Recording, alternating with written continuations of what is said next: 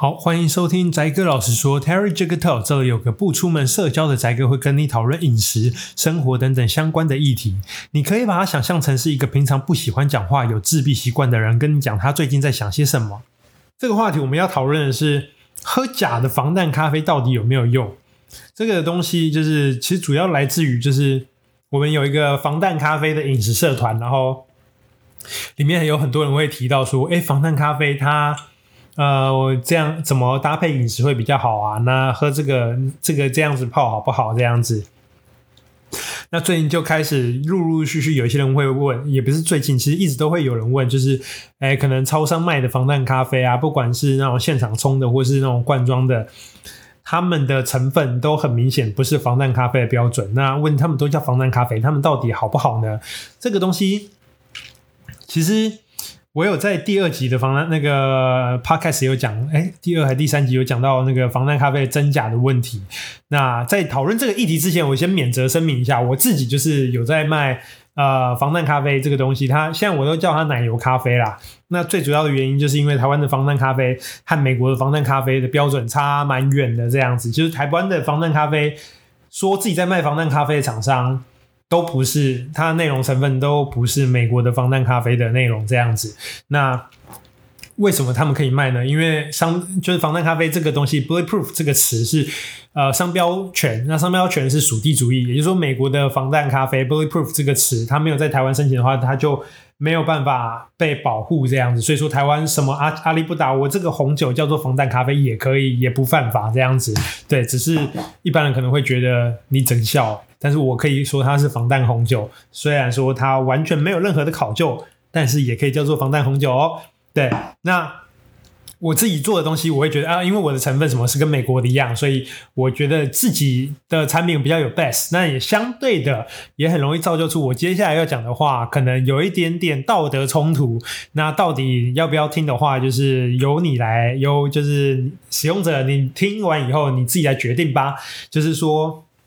到底我讲的是真的还是假的？然后这些东西到底有没有用？你可以自己来评估看看。那首先就是先讲防弹咖啡这个东西的原理，基本上大家都都知道嘛。防弹咖啡它就是咖啡打进椰子油和奶油，那通常在美国的用法，它就是拿来取代掉早餐。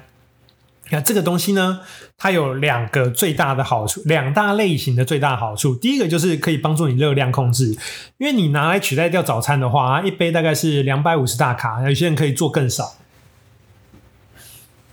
它就是你呃，待会这这个我待会就是这个两百五十大卡正统的防弹咖啡两百五十大卡的热量，基本上比多数的早餐还要少，至少比台湾的早餐还要少。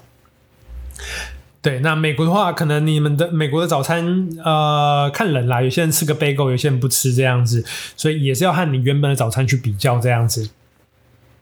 那。这个是帮助热量控制。那第二个防第二个防弹咖啡好处就是，它可以取代掉你的碳水化合物，然后让你就是当你早餐是没有碳水的时候，也没有其他蛋白质，它可以同时一个站在帮你处理一个位置，就是你可以同时享受它，同时享受到断食的好处，然后你又可以很方便的执行减糖或是生酮饮食。这三个饮食，我觉得防弹咖啡是它这三种饮食目前前阵子或是目前非常主流的一种饮食控制的方式的一个最大公约数，就是防弹咖啡。为什么呢？有很多人他一开始就想要断食，然后什么都搞不清楚就开始断食，然后就饿个受不了，然后就是饿到早上发抖，然后看上班没办法好好上班，然后全身抖抖抖，他没办法好好的执行断食。如果这时候喝个防弹咖啡的话，他就不会。饿成那副德行，他可能还是会饿，但不会饿到那么夸张。因为有些人饿起来是手会抖，然后会饿到会怕的那一种东西。然后咖啡可以去有效的解决这种状况。然后有些人可能是喝了以后啊，好饱哦，不想不想再继续喝下去，这样，然后连午餐量一起减少，也都有可能。那这样子的话。早上同时想，那你早上喝防弹咖啡，我常常讲，就是它很容易让人享受到断食的好处。断食的好处包括脑袋会比较清醒，比较不会有那种福康玛的状况，以外还会帮助你很多什么认知功能的改善啊，言语记忆的改善啊，然后还有就是其呃保留比较多肌肉啊这类的概念。之前我都有拍影片的讲过，对，它可以让你享受断食的好处以外。你还可以，因为你解决了早餐，然后通常午餐也解决掉一半了。因为喝防弹咖啡很容易到中午的时候也不见得会那么饿。那午餐也解决掉一半的时候，你要执行减糖饮食和生酮饮食就会变得超级简单。为什么？因为一天三餐你已经解决掉一餐半，甚至是两餐的量了，所以你接下来要怎那一餐你要怎么解决都很简单，都非常的容易。那这就是美国防弹咖啡之所以会成为一股风潮的一个原因，就是它真的很方便。然后呃，就算使用者再搞不清楚状况，呃。搞不清楚状况，没有很搞得清楚状况，也还是可以有它的效果。那真的也没办法，有些人就是真的是超级搞不清楚状况。反正这种人真的还是有，就是就是有些人就是防弹咖啡搞不清楚状况，然后就拿来取代掉平常的黑咖啡，那那那就很很很呃很不 OK，这样子很错误。我前阵就看到一个电电那个电视节目的截图，就是一个医生他说。医那个医生要帮人开刀啊，他说那些要针对那些要开开刀的病患，你跟他说那个开刀前一个晚上要停止进食，不可以吃饭，那就是三格漫画嘛，就是说那个医师第一格话是说那些开刀的病患啊，你就算跟他们说，然后第二个就是你就算跟他们说你开刀前一晚不能吃东西，你不能吃饭，第三个就是就是会有人吃面给你看。觉得哎、真的是这样子、就是说很多人搞不太清楚它的用法，然后就可能会雷到这样子。但这种人还是少数人啦，我相信就是多数人还是他会有他的认知这样。特别是现在有花时间在看这些 podcast 的影片的人啊，或是那个直播或者相关去了解知识背景的人，比较不会犯这些错误。对，那嗯。所以除去掉这类人以外，多数都能够很轻松的享受到防弹咖啡好处。那就算没搞，他什么都搞不懂，他就只是拿来取代掉早餐。它有第二个好处，就是它可以帮助你热量控制，让你比较不会饿，比一般早餐好吧？就是 之前我们有请那个营养师来拍影片，他就讲说，很多人都说防弹咖啡很油啊，防弹咖啡那个对健康有些乡野奇谈，然后你可能吃了心血管疾病啊。因为里面有饱和脂肪啊，我就直接拿大家常吃的早餐内容比，什么叫饱和脂肪？那个什么？双层起司堡，然后它的饱和脂肪比它它的脂肪比含量比防弹咖啡多，然后摩斯卖的一个什么三明治堡啊，麦当劳卖的一个什么麦脆鸡，然后有个 cheese 堡，也都比防弹咖啡多，就饱和脂肪超多，然后热量也都超高，都是防弹咖啡两倍以上。呃，一般来说，火腿蛋加中冰奶，火腿蛋火腿蛋加中冰奶大概四百大卡，防弹咖啡两百五十大卡，然后汉堡大概五六百大卡，应该六百五十大卡，我记得。然后呃，饭团也有五百大卡，铁板面六百五十大卡，基本上就是防弹咖啡跟所有的早餐比起来，就是就是一个相对来说健康太多的东西了。那假的防弹咖啡这个东西，就是防弹咖啡有这两个好处。那假的防弹咖啡它没办法让你满足第一个好处，也就是说取代掉碳水以后会让你享有断食的好处这件事情，它没有办法取代掉。那问题是，它可以帮你帮助你，它很容易歪打正着，帮助你执行第二个好处。你早餐不喝那个真的防弹咖啡，你喝的是假的防弹咖啡。假的防弹咖啡为什么我会说它是假的防弹咖啡？因为其实防弹咖啡它呃，在美国也不见得是个那么 popular、没那么受欢迎的饮品，因为它其实很麻烦，你要去把油和咖啡和那个椰子油混在一起，你要。透过一个动作叫做打匀，打匀，嗯，美英文叫做围包啦，把它打成围包装，也就是说，你要乳化，把油和水把它乳化变成一个拿铁的样子的东西，其实没那么容易。那乳化出来以后。喝起来才会有拿铁的口感嘛。那在美国很难做这件事情，所以就是一般人想要喝它，并不是你到店面买就好，你要通常多数都要自己泡这样子。那台湾的防弹咖啡就解决了这个困难，它用了很多的乳化剂或是调味，呃，调调一些粉啊，你就把它想象成中餐，你要做菜的时候，那个酱汁怎么从液态变成稠态，或者是中餐一些比较想要省钱的浓汤，它要怎么让水变成浓稠的浓汤状，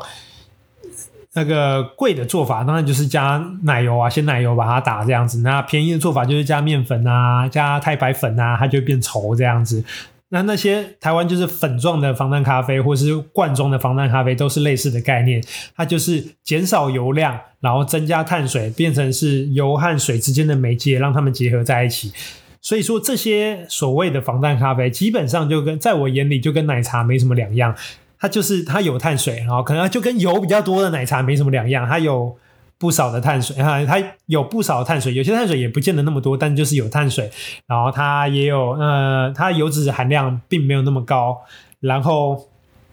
呃，咖啡含量可能普普通通这样子。那这个东西它呃，有些人他喝这个来取代掉早餐的话。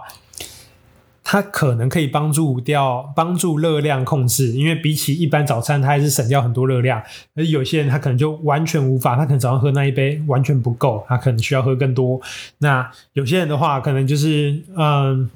就觉得很难喝就不喝了这样子。所以说，看每个人的状况都不太一样，会有不同的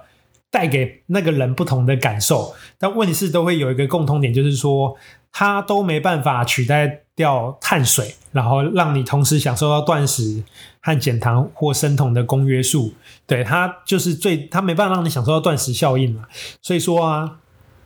你说喝假的防弹咖啡有没有用？我会觉得它就跟奶茶包一样，它没有用。可是你还是有机会用它达到热量控制的效果。我会这样说的原因就是，其实我真的有有看过，真的有看过我们讨论区里面有人说，哦，他平常喝的其实是 seven 的那个防弹咖啡，他觉得诶还是有用。那我会觉得以理论上来说，OK，他没有买。是我我觉得是合理的，是真的。对，那为什么呢？因为我相信，就是他没有享受到断食的好处，可是他拿来取代掉早餐以后，他还是少吃了很多热量，然后他也少吃了很多更大量的碳水，因为他可能碳水的摄取量从原本的可能二三十克变成了早餐啦，早餐可能从二三十克甚至五十克少到变成五克十克这样子，也还是相对的有好处。那只是说这个好处，它可能改成更 real 一点的东西的话，可能可以更好，但是基本上。就是，呃，还是有机会拿它达到好处，但是它相对于真的来说的话，还是会有一段差距。那到底哪个比较好？嗯，我觉得看每个人的需求，然后会有不同的选择。那以我自己来看的话，我就会觉得。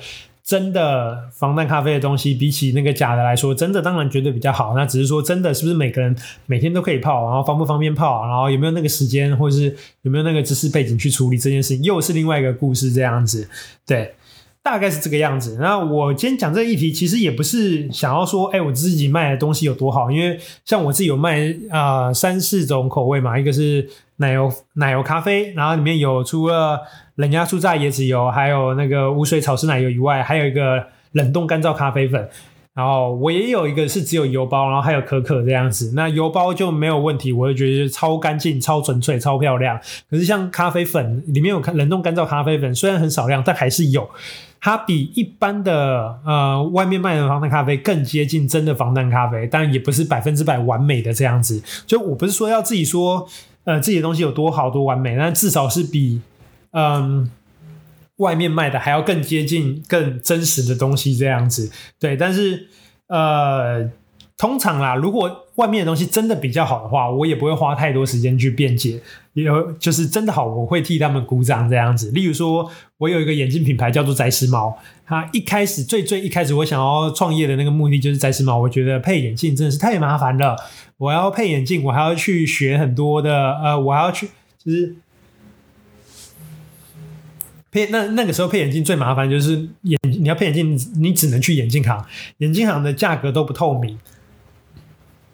然后就很麻烦这样子。然后价格不透明，然后它的那个配镜出来价格又通很通常都很高，我就觉得为什么配眼镜这么麻烦？然后买球不能像买球鞋那么简单吗？然后我就那时候去就是创了一个宅时髦这个眼镜线上的眼镜品牌，然后就是想要打破这个价格不透明的问题。结果创业了大概半年一年吧，日本的连锁品牌进来，那个时候一开始进来好像是 Ondays 吧，然后他们就是主打三十分钟配到好，然后价格透明，然后我觉得嗯，他们做的很好，然后就是只能为就是我不会去就是当有人比我更厉害的做到他们那个做出来的他我想要做的东西的话，我就会为他们拍拍手，不会去那边说什么啊，他们可能。配镜的品质不好啊，服务品质不那个量参差不齐啊，或是品质不好。因为像服务不好这件事情，我们线上如果是以我那时候线上品牌来说的话，我会觉得哎，线上品牌服务一定更不好这样子。然后也而且他们也有可能会有服务的好的人这样，所以说很难说。那品质不好这件事情，其实我也会觉得就是品质和价格，它是一个。呃，线性的东西吧，就是去去呛人家品质不好这件事情，我觉得就是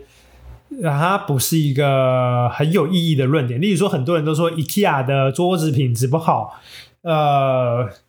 但是问题是，很多人就是很多人需要不是品质好的东西，他要的是那个我，比如说我展览，我要一个桌子，我就是花六百块就可以买到一个白色的四角桌。它超对我来说就很符合投资报酬率这样子，然后可是很多人就在这个当下的我的需求，那些说 IKEA 品质不好的人对我来说就是一个假议题，他的诉求就很很空泛，因为他们可能说我要当我那个真实的木桌，我的木桌坏了，我再请人来修一下，它又变跟新的一样的木桌这样子，可是就不是这样啊，就是 OK，你可能这个说法五十年前是真的，可是五十年后现在你再请一个人来打磨这些东西，或是搬运的成本。可能就比一个新的货真价实的木桌还要贵，所以说每个年代不一样啊。我觉得品质跟品质这个东西，就是当然我的品质会比那时候做，就是会自己还是会有一些要求嘛，所以品质会比外面的再好一些。就是希望它可以有更有 cost effective，就是更有 CP 值一点啊。就是说一样的价格，或者说帮助大家用选到它更合理的价格。有些人可能他呃。因为价格和品质的曲线，它是有一点，呃，它不是线性的。有的时候到一个程度，就是价格会超高，可是品质只好这么一点点这样子。就是假设 X 轴是品质曲线，然后 Y 轴是价格，那它往往会是一个比较，这个叫什么弧度？我想想看，这叫 J 型的弧度，就是价格那个会那个很价格高。的很高很高，可是品质却只有好一滴滴的概念，对对对。那为什么会这样呢？因为其实价格这个东西是供需法则，然后也当然也有成本的概念，但是我觉得以供需法供需法则还是为主，就是需求呃，我想想看怎么讲啊，需求量大的，这供需法则应该说能够供给这个产品的人多的话。它的价格就很容易因为竞争而下降这样子。那问题是，呃，例如说螺丝好了，螺丝有很便宜的，就是十块钱，然后一大袋，也有那种超贵的，可能捷运用的螺丝，它就是几万、几十万这样子，或者几百万一一根螺丝。对，那为那为什么会价差那么多？他们材质不是都是铁吗？其实他们是不同的铁，然后他们制造方式也不太一样。能够做捷运的那个螺丝的厂商可能很少，可能世界上就一两家这样子，所以它竞争比较没那么激烈，他们市场可能也没那么大，所以说它价格就超级高这样子。那所以说主要还是看供给和需求啦。我们其实做捷运就是有这需求嘛，然后它的供给有没有办法维持这个平衡这样子。所以说，呃，我觉得去讲品质这件事情。呃，很难说，但是以防弹咖啡这个例子来说的话，我就会觉得就是这两个东西就很很绝对，就是一个假的防弹咖啡能做到事情，真的防弹咖啡一定能做到；真的防弹咖啡能做到事情，假的防弹咖啡不见得能做到。所以说，它就是一个很绝对值的概念。所以说，这边就是一个还蛮明确的落差。然后，这是一个一个观点开放给大家了解，跟大家讨论。那大概是这个样子吧。好了，那今天的节目就到这。如果你对我们的节目感到兴趣的话，欢迎按赞、订阅、分享、留言、五星评价。每个留言每个留言我都会看，未来也都会尽量回复。我是 Terry，下次见。